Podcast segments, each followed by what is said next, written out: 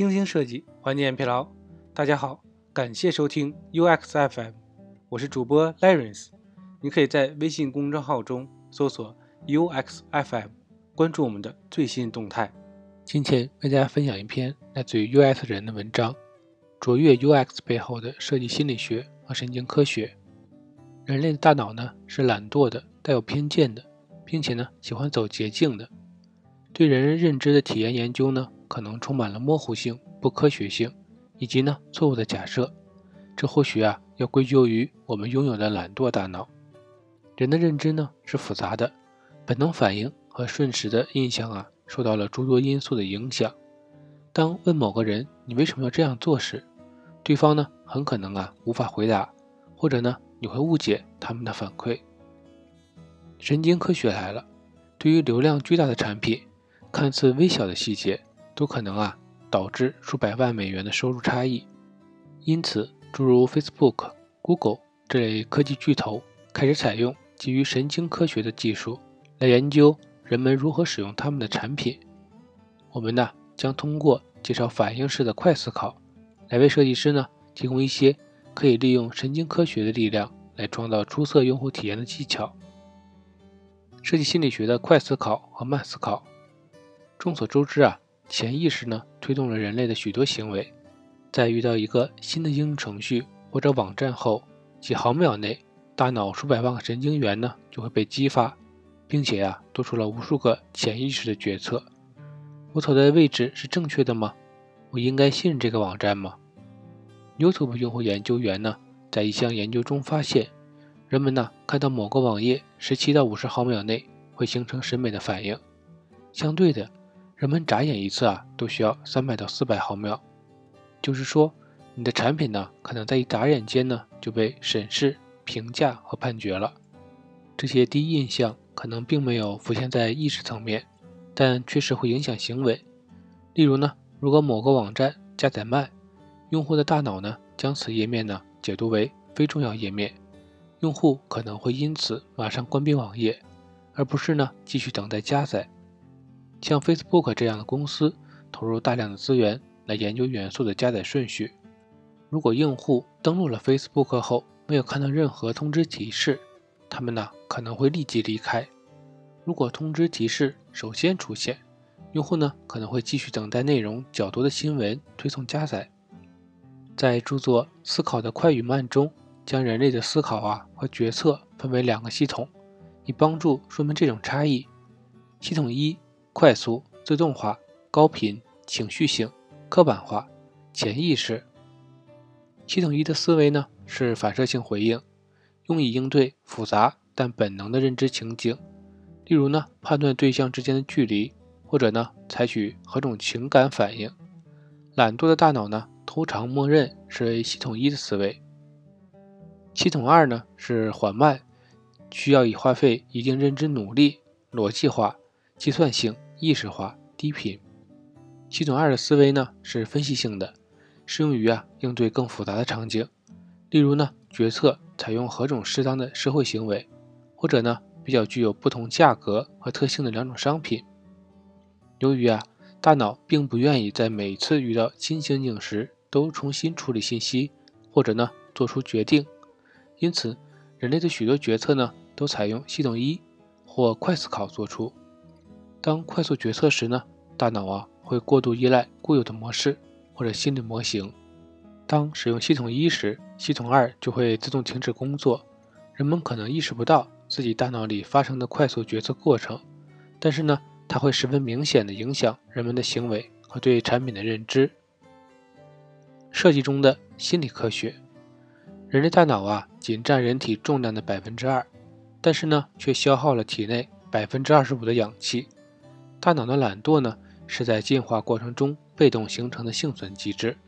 它使得呀，人们在面临情景处理时呢，可以使用模式识别和快捷的思考来减少认知资源的使用。大脑呢，对事物进行识别后啊，标签化之后呢，会忽略它们，直到呢有关联的情景再次出现。大脑对模式化的偏爱和偷懒的决策方式呢？使人类啊更容易生存下来，但是呢，这却令 UX 设计啊更加困难。如何研究那些甚至无法被感知的对象呢？目前呢，用户研究已经进入了一些神经科学技术，帮助研究人员呢发现那些激发快思考的事物。通过眼动仪来研究注意力和知觉，通过皮肤传感器和面部分析来研究情绪反应或者唤醒，通过脑电设备啊可以测量大脑中的电反应。对于设计者来说呢，要抓住某个人的兴趣，并且呢少于一眨眼的功夫传达重要的产品信息，这似乎啊是一项不可能完成的任务。幸运的是呢，神经科学呀不仅可以帮助我们诊断问题。也可以找出通用的解决方案和最佳实践。以下呢是神经科学在用户体验研究中得到一些经验总结，供设计师呢在设计数字产品时借鉴。设计心理学技巧一：提高可识别性。每个人呢带着他应该长成这样的期待进入网站或者应用程序，让外观样式贴合用户期待中的样子，就可以帮助设计师。从瞬时潜意识下决策中获益。用户进入你的网站或者应用时呢，都会知道：A，这里是否有他们想找的内容；B，这些内容的质量高吗？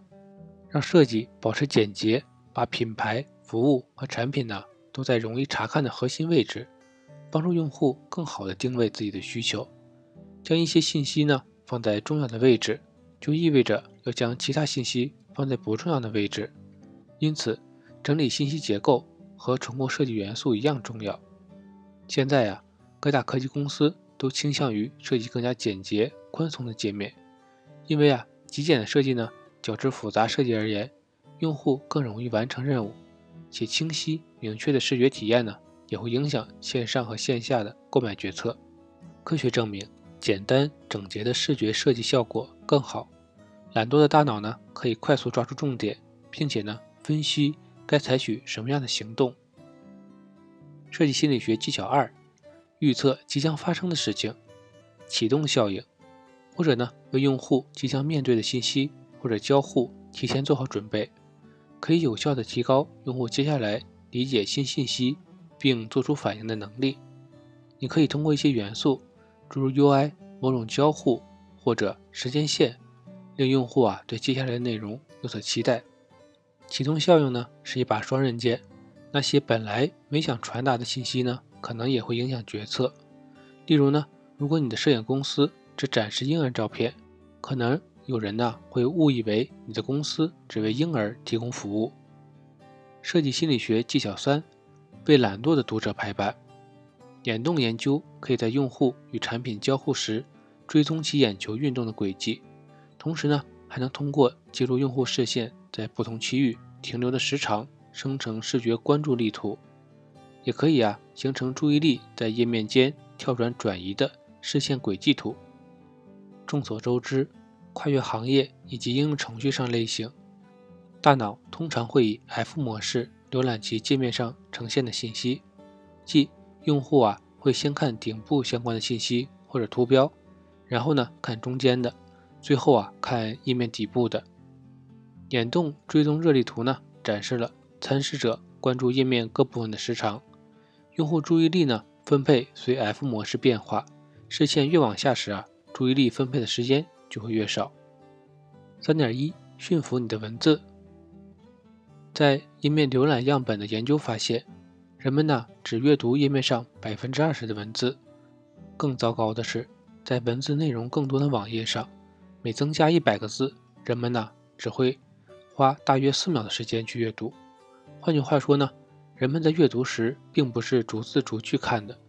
因此啊，总结出了以下关于快速浏览文本的指南：突出关键字，有意义的副标题，采用有项目符号的列表展示，每段表达一个想法，采用倒金字塔的风格，文始于结论，在传统写作表达的基础上呢，将字数减半。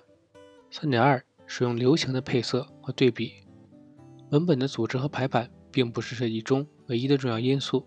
色彩理论、色重和对比度也可以用于引导用户的注意力。NASA 的座舱设计团队呢，用亮度来帮助飞行员管理在信息空间里竞争激烈的注意力。座舱设计团队使用颜色和对比度啊，来使最重要的元素获得突出的视觉效果。亮度和对比度呢，可以运用在整个产品中，但会更频繁的使用在按钮或者行为召唤的设计中，以突出或者淡化某些信息。以下面一系列的红色按钮为例，尽管呢左上角的按钮色彩饱和度最高，但是啊它给人的感觉却是最亮的按钮。原因呢就在于其字符的颜色和按钮颜色的对比度啊也是最高的。亮度和对比呢只是第一步，根据色彩理论，通过使用百分之六十的主色、百分之三十的次要色和百分之十的亮点色，来平衡产品的整体色彩拥有。这个比例呢是有视觉神经科学研究支撑的。使用比例最少的亮点色最吸引注意力。明亮的颜色吸引眼球，相对柔和宁静的颜色呀，可以提示用户信息次优先级。例如呢，大多数网站会在页角区域啊使用中性颜色，用于页面上其他信息相互隔离。设计师呢通过弱化其他功能和信息，帮助用户呢。将注意力啊集中到最重要的交互和信息上。设计心理学技巧四：直觉测试。幸运的是呢，你不需要花费数千美元的眼动追踪软件或者呢脑电设备来判断一个设计是否有效。五秒测试是一个强大的工具，可以判断你设计是否可以立即被理解。在一个五秒测试中，参试者呀有五秒时间浏览一个网站或者应用，然后呢。回答关于主题和设计的问题。由于啊无法回看界面，可以了解参试者对网站或者应用的直观印象。参试者是如何理解产品定位和功能的，以及呢他们希望对网站和应用程序做些什么，或者呢他们将在哪里寻找下一步。你的产品可能具备用户所需要的所有功能，但是呢如果那个懒惰且有模式偏好的大脑啊。不能立即理解它，用户啊就会离开。设计师呢也是读心者。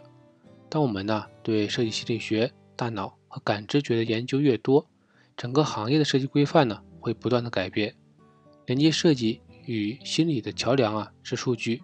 随着神经科学和认知研究的方法改进，用户体验设计呢可用的数据类型和质量啊也会随之提高。成就卓越的用户体验呢，设计。不是靠魔术，而是科学，神经科学。今天的内容就到这里了，让我们期待下期的精彩内容。